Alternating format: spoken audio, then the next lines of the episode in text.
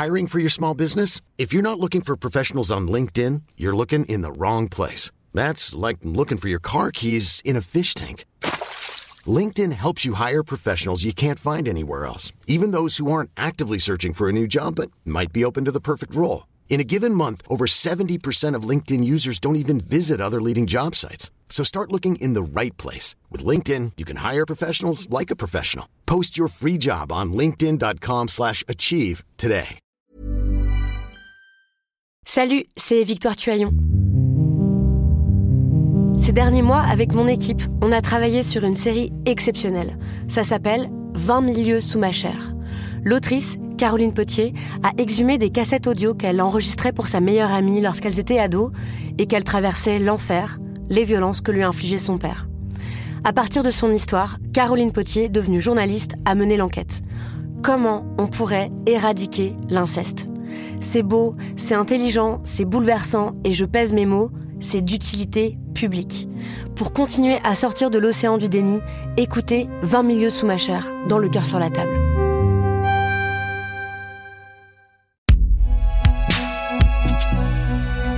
Binge audio. Salut, c'est Thomas Rozek. Dans une autre vie, il m'est arrivé d'écrire des critiques de disques dans le journal régional où je travaillais. Et comme j'avais 19 ans, que j'étais un peu snob et que je voulais me faire mousser, je prenais un malin plaisir à démonter à coups de cric des albums qui n'en demandaient pas tant. Et un jour, j'ai reçu une lettre. Une vraie lettre, manuscrite, c'était avant le web social. Une lettre d'une jeune fille de 15 ans qui m'écrivait le chagrin et la colère qu'il avait saisi après avoir lu que j'avais écrit dans le journal que le groupe Plémo, dont elle était une fan revendiquée, était l'équivalent auditif d'une dévitalisation sans anesthésie chez le dentiste. J'ai gardé sa lettre, qui était argumentée, précise et tout sauf ridicule. Ça a été mon premier aperçu des rapports d'incompréhension qu'il peut y avoir entre la critique et les fans. Des rapports qui ne se sont pas simplifiés à mesure que les premiers ont peu à peu perdu de leur pouvoir d'influence au profit des seconds, notamment dans le secteur très scruté du cinéma et de la télévision. Alors, est-ce que les fans ont chassé les critiques? C'est ce qu'on va se demander avec cet épisode. Bienvenue dans Programme B.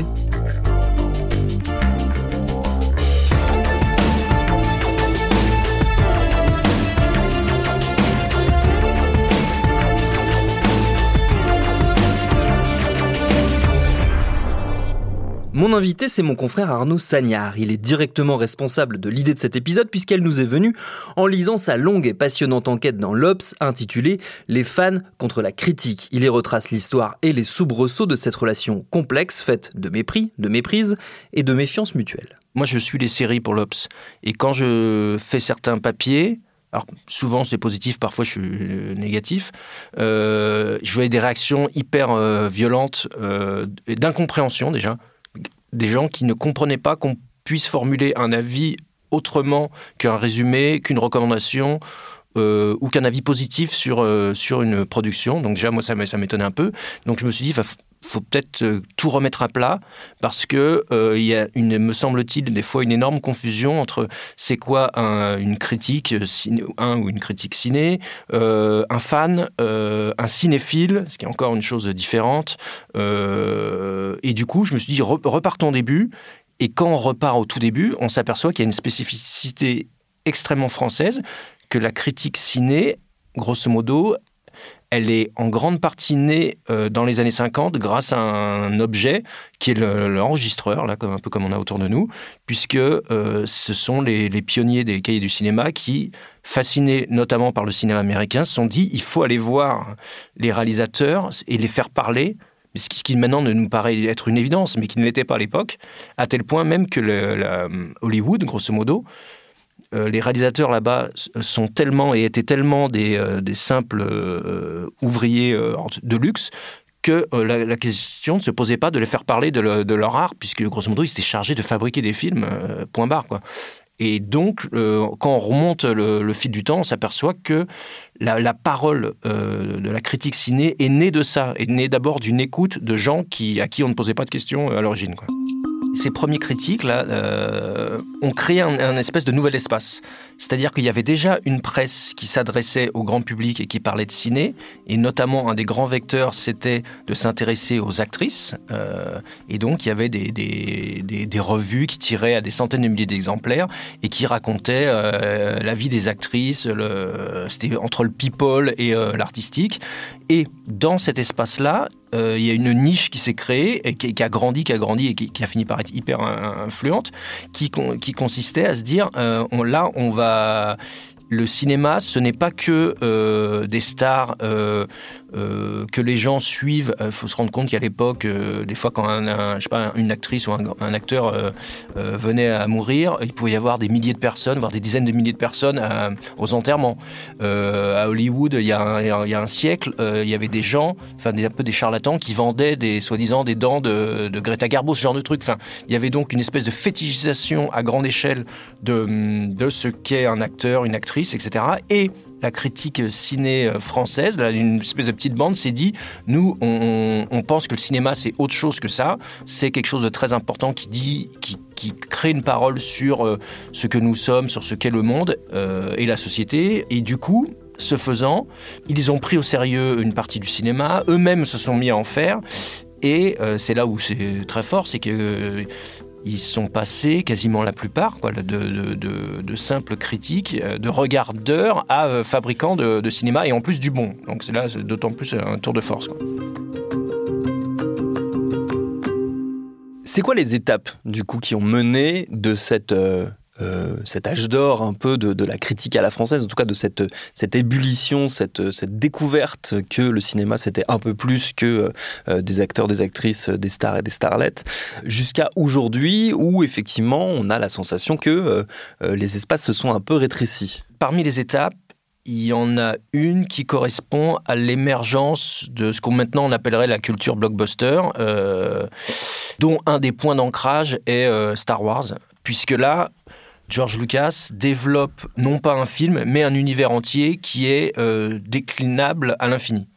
C'est là où le cinéma a commencé à appliquer euh, des méthodes qui venaient de la télé, c'est-à-dire la télé, qui est grosso modo, qui c'était la fabrication du feuilleton euh, à l'infini. Et ce que je raconte dans le papier, c'est qu'un des points de départ de cette culture-là, de la suite du blockbuster qu'on peut reproduire et développer, c'est Star Trek en fait. Donc Star Trek, c'est souvent un sujet de moquerie en France parce qu'on n'a pas trop cette culture-là.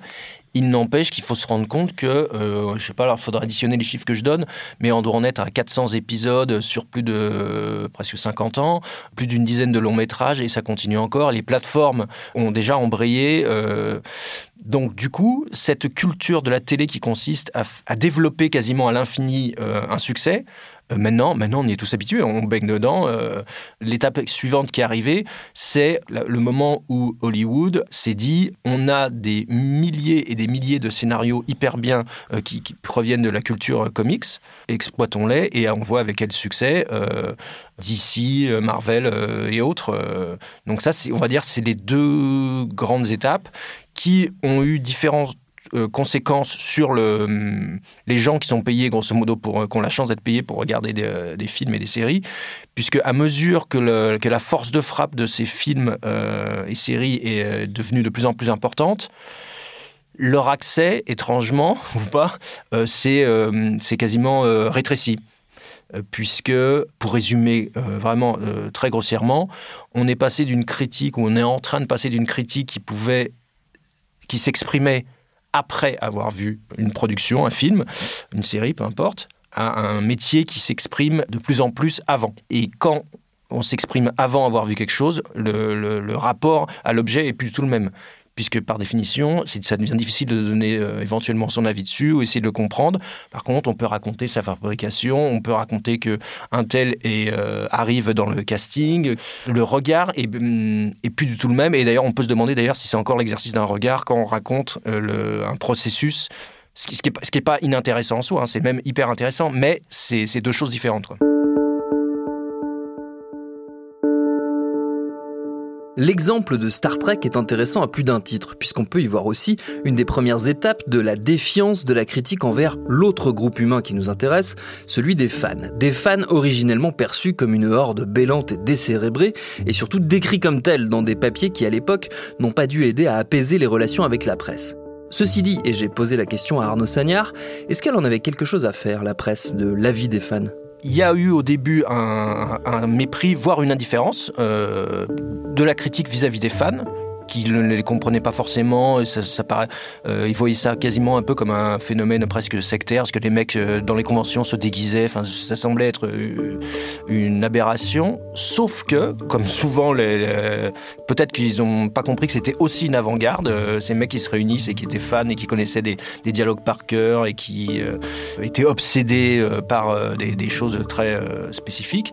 Et et ce mépris, cette mise euh, de côté, en fait, à mesure que la critique a perdu de son influence et de son impact, parce qu'elle a été, on l'a peut-être oublié, mais elle a été très puissante et euh, même des fois quitte à faire des conneries. C'est-à-dire qu'il y a aussi des gens très doués qui ont massacré des films en trois phrases. Et donc, c'est comme l'exercice de, la critique, à mesure que cet exercice-là est devenu de plus en plus difficile, euh, alors, je ne sais pas si c'est des vases communicants, hein, parce que c'est un peu plus compliqué que ça, mais le fait est que les fans, eux, ont pris de plus en plus d'importance, puisqu'ils ont été pris en compte justement dans la fabrication des films, puisque les studios qui, eux, sont là pour faire de l'argent euh, au moyen de films, se sont dit, mais on a une population captive qui est passionnée par euh, certaines thématiques, par certains univers, par certains auteurs. Donc, on, va leur fabriquer des produits, euh, je dirais presque sur mesure, en espérant que ça touche au-delà euh, des fans. Et le fait est qu'on, quand même on n'est pas fan de Marvel, euh, la plupart d'entre nous allons les voir, ou si on ne va pas les voir, on est au moins au courant de ce qui s'y passe. Donc, du coup, il y a eu très progressivement une espèce de passage, de glissement de l'influence euh, de, la critique vers une autre forme d'influence beaucoup plus diffuse, liée au grand public et qui est dont la tête de pont euh, serait les fans, à tel point que les fans maintenant euh, sont devenus un alors dans cette culture euh, blockbuster-là, hein, mais c'est celle qui rapporte le plus d'argent, et c'est grâce à celle-là que les salles se remplissent, et que du coup on peut y voir encore des films d'auteur. C'est là où c'est compliqué, tout est interconnecté. Du coup les fans sont devenus euh, non pas un lobby, il faut pas exagérer, mais ceux même, ceux-là même qui étaient ignorés, voire méprisés, elles sont devenues maintenant un acteur qui compte euh, dans cette industrie. Il y a toujours eu des auteurs qui arrivaient à s'exprimer même dans des conditions euh, industrielles hyper euh, formatées. Par exemple, pour beaucoup de gens, et sans doute à raison, euh, Buster Keaton, c'est de la pure poésie. Il n'empêche que ce mec-là, il, réalisait ses films. D'ailleurs, il il, il a fini par se faire jarter par, par Hollywood. Il réalisait, il produisait, il faisait lui-même ses cascades.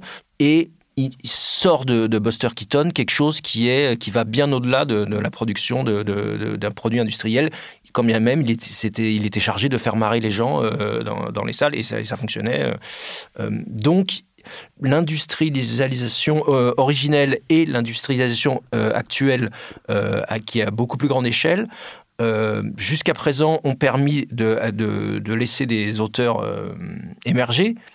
Actuellement, si on regarde la culture blockbuster et les plus gros là, qui, qui, nous, qui nous arrivent tous les jours sur les écrans, la plupart part du temps, on ne sait même pas qui les, qui les ont réalisés. Quoi. Et si on prend euh, plus précisément euh, le, les films de super-héros, puisque c'est quand même ce, qui, ce, qui, fait le, plus d'entrées, c'est depuis euh, Nolan, c'est difficile de trouver des, des, gens dont la manière de raconter des histoires, de bosser, atteint, au moins nous fait nous poser la question, putain, est-ce que je vois pas quelque chose qui va au-delà de l'histoire qu'on me raconte. Quoi? Euh, il y en a assez peu, et après, on pourra débattre pendant des, heures pour savoir euh, si un tel et un ou un autre euh, atteint ce niveau-là. Il y a, enfin, en tout cas, il n'y a pas d'évidence. Il n'y a pas un truc, des trucs qui nous sautent aux yeux pour dire waouh, je suis, je suis sorti de Wakanda Forever et j'ai l'impression d'avoir une révélation. Quoi.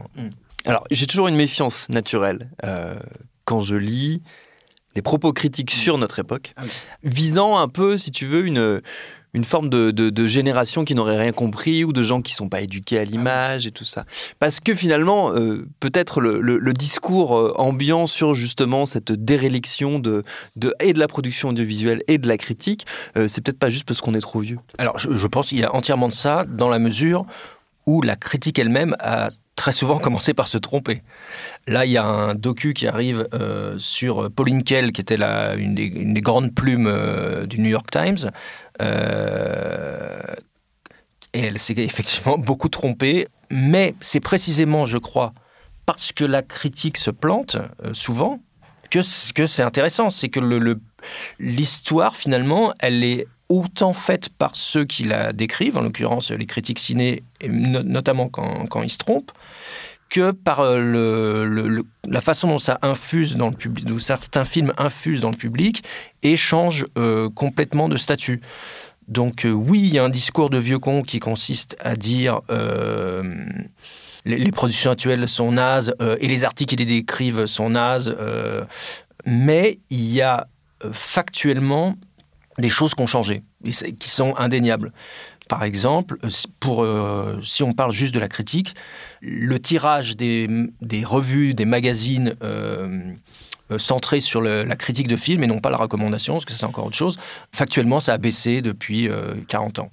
Et cela n'empêche pas qu'il y ait l'émergence d'une nouvelle prise de parole, notamment par écran, puisque c'est grosso modo c'est moins par écrit maintenant que par écran, Euh, et maintenant euh, on peut se filmer sur YouTube et, euh, et dire ce qu'on pense d'un film, d'un auteur en, en l'analysant. Pour les anciens, ça c'est pareil, hyper nouveau, hyper bizarre, voire même hyper dangereux, puisque ce sont des non-professionnels qui, qui s'expriment, sauf que voilà, le, le principe de l'expression justement c'est que, c'est que chacun puisse le faire, et que cette nouvelle prise de parole qui, là, qui a émergé, les têtes de pont apparentes se font pour l'instant sur l'audience. C'est-à-dire que euh, on sait qu'un tel fait 500 000 vues quand il, sort du cinéma, il se filme et il parle du film qu'il vient de voir euh, au ciné.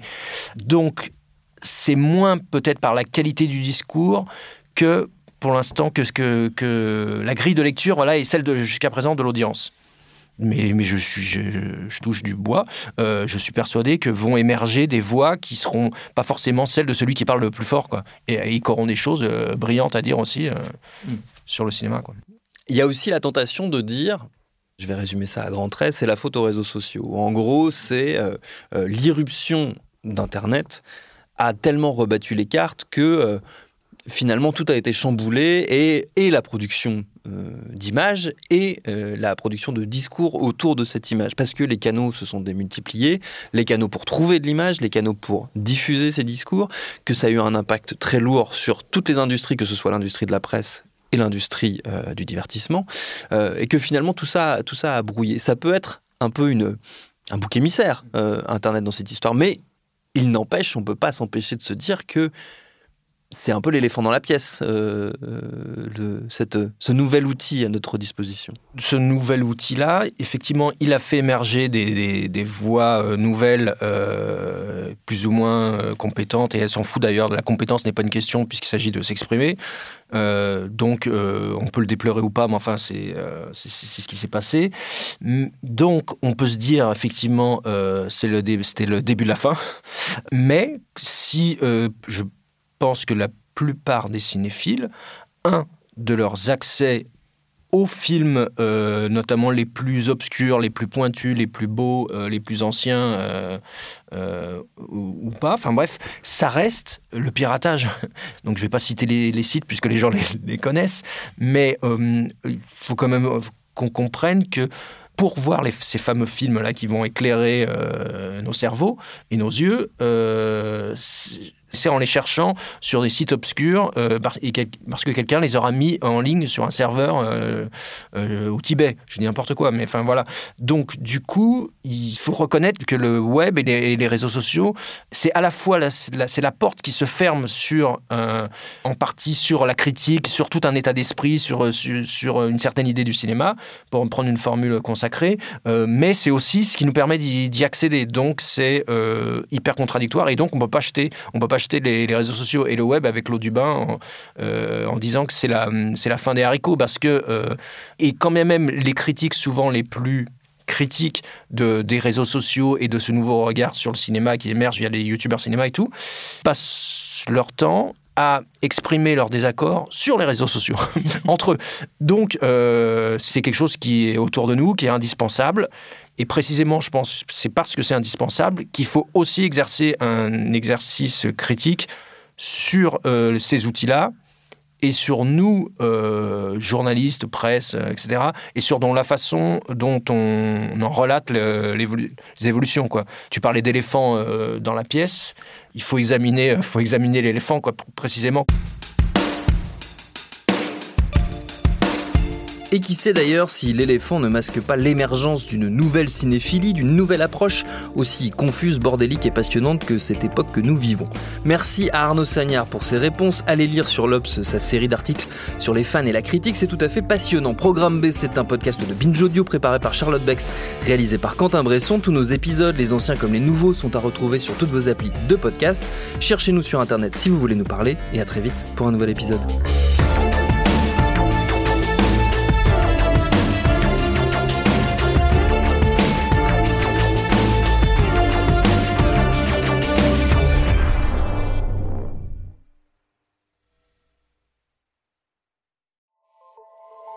Salut, c'est Sinamir du podcast L'Affaire. En 2016, je suis monté sur un bateau de sauvetage en Méditerranée et ce que j'y ai vu n'a pas changé. En tout, depuis 10 ans, on compte même près de 30 000 morts sur cette mer. Alors, dans le naufrage, notre nouvelle enquête, j'ai voulu raconter un cas concret. Comment 130 personnes sont mortes en 2021 à la frontière de l'Europe, malgré des dizaines d'appels de détresse. Qui n'a pas pu les sauver et pourquoi? Qui étaient ces disparus? Et surtout, comment on en est arrivé à ne plus parler de 130 personnes qui meurent le même jour sur un bateau au milieu de la Méditerranée? Le naufrage, c'est la nouvelle série du podcast L'affaire de Paradiso Média. Une enquête que vous pouvez retrouver gratuitement chaque semaine à partir du 27 mars 2024 sur toutes les applications de podcast.